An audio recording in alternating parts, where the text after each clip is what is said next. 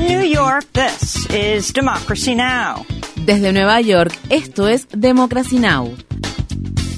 Democracy Now! es un noticiero internacional de radio y televisión que se transmite desde Estados Unidos a través de Internet en democracynow.org. Welcome to Democracy Now!, democracynow.org. Bienvenidos a Democracy Now! en español democracynow.org barra es, el informativo de Guerra y Paz con Amy Goodman.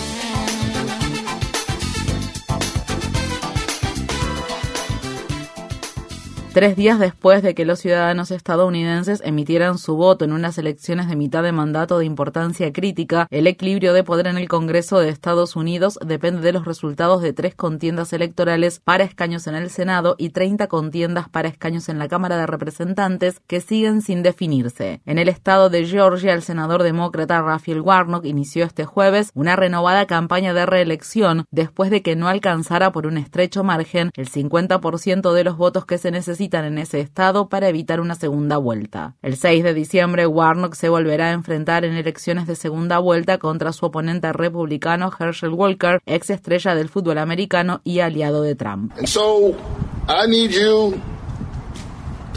Necesito que peleen como si el futuro de Georgia y el futuro de Estados Unidos dependieran de ello, porque así es. ¿Están listos para pelear? And the future of America depends on it because it does. Are y'all ready to fight? ¿Están listos para hacerlo? Are you ready to get this done?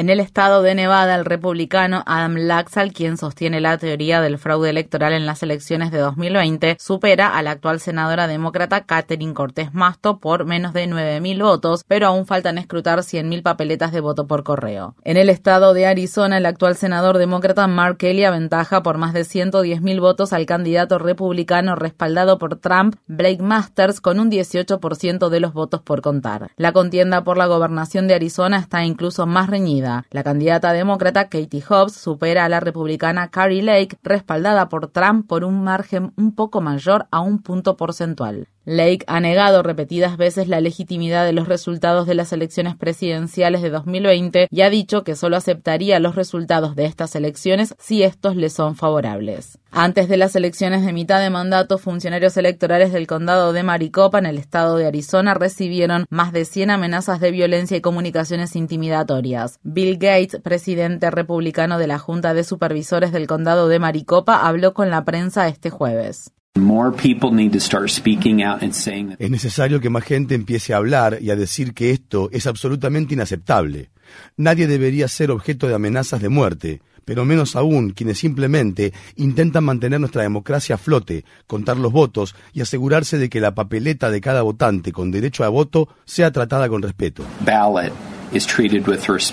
Los republicanos están cerca de lograr la mayoría en la Cámara de Representantes de Estados Unidos, pero necesitan ganar al menos siete de las contiendas que aún restan por definirse. Una contienda que ha generado mucha expectación es la que definirá un escaño en la Cámara Baja de Estados Unidos en representación del tercer distrito congresual del estado de Colorado. En dicha contienda, la congresista republicana que ocupa actualmente ese cargo, Laureen Boebert, supera al aspirante demócrata Adam Fritz por aproximadamente mil votos. Bauer, de extrema derecha, está a favor de la posesión de armas y apoya la teoría del fraude electoral en las elecciones presidenciales de 2020. Dado el escaso margen de diferencia entre ambos candidatos, es posible que se tenga que realizar un recuento de los votos emitidos en esta contienda. En las elecciones de mitad de mandato en Estados Unidos, la demócrata Tina Kotek obtuvo una ajustada victoria en la carrera por la gobernación del estado de Oregon. Kotek y Maura Healey del estado de Massachusetts se convierten así en las primeras gobernadoras electas abiertamente lesbianas en Estados Unidos. Las Fuerzas Armadas de Ucrania afirman que en las últimas 24 horas han recuperado el control de más de 250 kilómetros cuadrados de territorio en la región de Gerson, incluidos decenas de asentamientos. Las últimas victorias de Ucrania en el campo de batalla se produjeron luego de que las autoridades militares rusas indicaran que sus fuerzas armadas se habían retirado de la ciudad de Gerson. Gerson es una de los cuatro territorios ucranianos que el presidente ruso Vladimir Putin afirmó haber anexado en octubre. Mientras tanto, funcionarios de la ciudad de Nikolaev afirman que seis personas murieron durante un ataque ruso ocurrido este viernes de madrugada contra un edificio residencial. Esta semana, el general Mark Milley, jefe del Estado Mayor Conjunto de Estados Unidos, estimó que más de 100.000 soldados de cada bando del conflicto en Ucrania han muerto o resultado heridos. Los comentarios de Milley se produjeron luego de que el periódico The Wall Street Journal informara que Corea del Sur venderá por primera vez proyectiles de artillería destinados a las Fuerzas Armadas de Ucrania a través de un acuerdo confidencial de armas entre el gobierno surcoreano y el estadounidense. Esto ocurre después de que el gobierno norcoreano desmintiera los informes que indicaban que Corea del Norte envió proyectiles de artillería y municiones a Rusia para su uso en la guerra en Ucrania. El presidente de Ucrania, Volodymyr Zelensky, advirtió que la invasión rusa ha causado un aumento drástico de las emisiones de gases de efecto invernadero.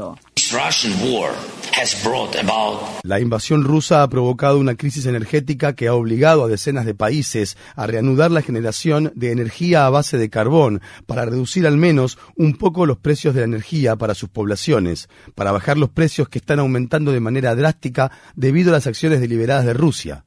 La invasión rusa causó una grave crisis alimentaria en el mundo. Los países más afectados por esta crisis han sido aquellos que más sufren los efectos del cambio climático, que han tenido que enfrentar sequías devastadoras e inundaciones a gran escala.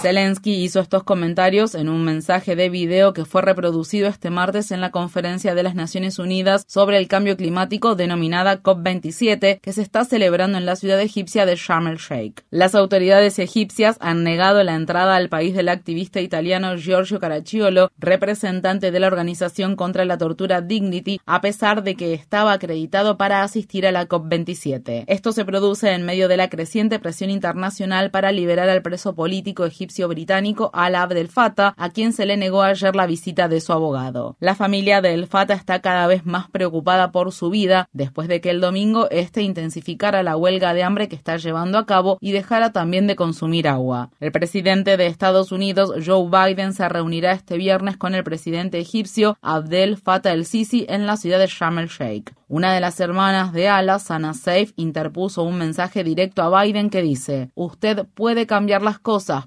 salvar a Ala y demostrar que aún hay esperanza y potencial para el sentido común, la libertad y la democracia. No nos falle, por favor. Mientras tanto, el Ministerio del Interior de Egipto anunció un estado de alerta máxima ante las convocatorias de protestas para este viernes. La circulación de la población en el Cairo y otras ciudades importantes del país está severamente restringida y las fuerzas de seguridad mantienen una fuerte presencia en las calles. La Casa Blanca informó que el presidente Biden se reunirá con el líder chino Xi Jinping la próxima semana en la isla indonesia de Bali, al margen de las reuniones del G20. Será la primera reunión presencial de ambos mandatarios desde que Biden asumió el cargo. El gobierno estadounidense afirma que las conversaciones se centrarán en las iniciativas para mantener y profundizar las líneas de comunicación entre ambos países. El presidente ruso Vladimir Putin no asistirá a la cumbre del G20. Las autoridades chinas han ordenado nuevas medidas de confinamiento que afectan a millones de personas después de que el número de casos diarios de COVID-19 superara los 10.000 por primera vez desde abril. Alrededor de 5 millones de residentes de la zona céntrica de la ciudad de Cantón deberán permanecer en sus hogares hasta el domingo. Mientras tanto, las autoridades reforzaron las restricciones contra la COVID-19 en la ciudad de Pekín después de que se registrara en esa ciudad una cifra récord de 118 nuevos casos de transmisión comunitaria de la enfermedad. Muchos residentes afirman que no han podido salir de Pekín desde el comienzo de la pandemia. Incluso el primero de octubre de este año, en el feriado del Día Nacional de China, no pude ir a ningún lado. Muchos de mis colegas tampoco han podido volver a sus casas desde hace algunos años. Yo estoy pensando en volver a casa, pero con los brotes recientes, la gente no puede salir de la ciudad ni tampoco retornar a ella. En los territorios ocupados de Cisjordania, otros dos palestinos murieron este miércoles a manos de las Fuerzas Armadas israelíes en dos incidentes separados. Una de las víctimas, Mahdi Hashash, de 15 años, murió durante una incursión israelí en el campamento de refugiados de Balata, situado en la ciudad de Naplusa. Por su parte, en la ciudad suiza de Ginebra, la Organización Palestina de Derechos Humanos Al-Haq declaró a principios de esta semana ante una comisión de derechos humanos de la ONU que Israel usa métodos mafiosos de amenazas e intimidación para silenciar a las organizaciones que documentan las violaciones israelíes contra los derechos del pueblo palestino. En la ciudad de Washington, D.C., el Departamento de Estado de Estados Unidos criticó duramente al político israelí de extrema derecha Itamar Ben-Gvir por asistir a un evento en homenaje al ultranacionalista Meyer Kahane, fundador del partido racista Kach, que luego se convirtió en la organización terrorista Kahane Chai. Estas fueron las palabras expresadas por el portavoz del Departamento de Estado de Estados Unidos, Ned Price. Celebrar el legado de una organización terrorista es repugnante. No hay otra palabra para describirlo, es realmente repugnante y repetimos que seguimos preocupados por el legado de Kahin Chai y el uso continuo de la retórica violenta entre los extremistas de derecha. En mayo, el gobierno de Biden eliminó a Kahin Chai de su lista de organizaciones terroristas internacionales, a pesar de la conexión de dicha organización con los asesinatos de palestinos y de personas estadounidenses de origen árabe, incluso en Estados Unidos. Se anticipa que Itamar Ben-Gvir será un miembro clave del nuevo gobierno de Ben Benjamin Netanyahu. En la ciudad estadounidense de Chicago se detuvo este jueves la construcción de la biblioteca presidencial Barack Obama, luego de que los equipos de trabajo descubrieran una soga en el lugar. La Fundación Obama escribió en un comunicado, este vergonzoso acto de cobardía y odio tiene el propósito de llamar la atención y dividirnos. La Comisión de Libertad Condicional de Estados Unidos otorgó la liberación por razones humanitarias del preso político Mutulu Shakur, un activista por los derechos de la comunidad negra que ha estado encarcelado durante 36 años. A Shakur, de 72 años, le quedan probablemente menos de 7 meses de vida después de que se le diagnosticara en prisión un cáncer de médula ósea en fase 3. Shakur, quien formó parte del movimiento separatista negro República de Nueva África, el cual trabajó con las Panteras Negras y otros grupos, es el padrastro del conocido rapero Tupac Shakur, fallecido en 1996. El fiscal general de Washington, D.C. presentó una demanda de protección al consumidor contra los Washington Commanders y el propietario del equipo, Dan Snyder, así como también contra la Liga Nacional de Fútbol Americano y el comisionado de la liga, Roger Goodell. La demanda presentada el jueves por el fiscal general Carl Resin alega que Snyder mintió cuando negó conocer la existencia de un ambiente de trabajo hostil y una cultura de acoso sexual en su franquicia. De hecho, la evidencia muestra que el señor Snyder no solo estaba al tanto de la existencia de una cultura tóxica dentro de su organización, sino que la alentó y participó en ella. El señor Snyder ejercía un alto nivel de control personal sobre todo lo que hacían los commanders. Su mala conducta dio permiso a otras personas para tratar a las mujeres de la misma manera degradante.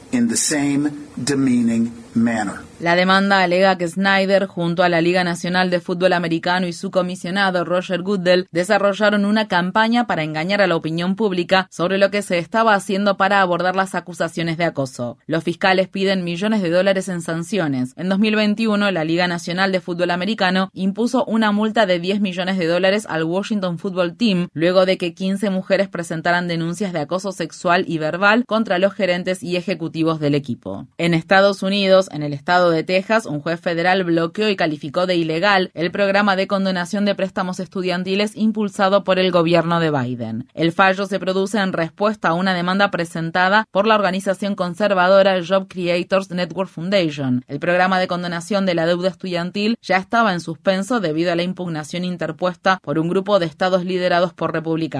La Casa Blanca apelará al fallo del juez Mark Pittman, quien fue designado por Trump. El Departamento de Educación de Estados Unidos ya ha aprobado una condonación de hasta 20 mil dólares de deuda estudiantil a 16 millones de prestatarios de los 26 millones que han solicitado el programa. En Estados Unidos, un total de 48 mil estudiantes graduados de la Universidad de California que trabajan como empleados de la universidad iniciarán una huelga en los 10 campus de la institución a partir del lunes. Los empleados universitarios se han organizado con el sindicato United Auto Workers y exigen que el sistema universitario les pague un salario digno y se comprometa a negociar de buena fe un contrato sindical justo. Los trabajadores se manifestaron recientemente en el campus de la ciudad de Berkeley.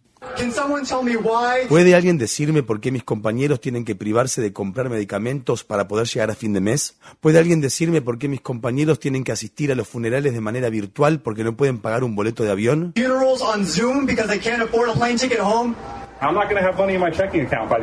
No voy a tener dinero en mi cuenta corriente para fin de este mes. Estas reivindicaciones que estamos planteando con este nuevo contrato nos aseguran que podamos tener nuestras necesidades básicas cubiertas.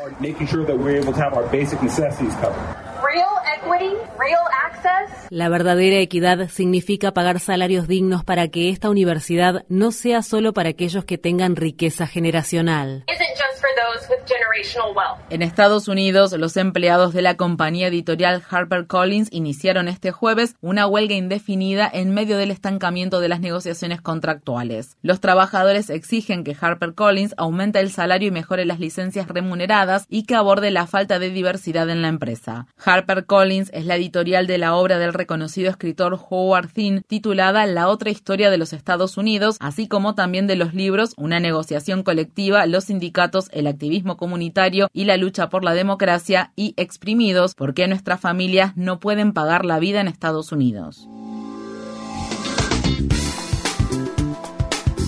Infórmate bien. Visita nuestra página web democracynow.org/es.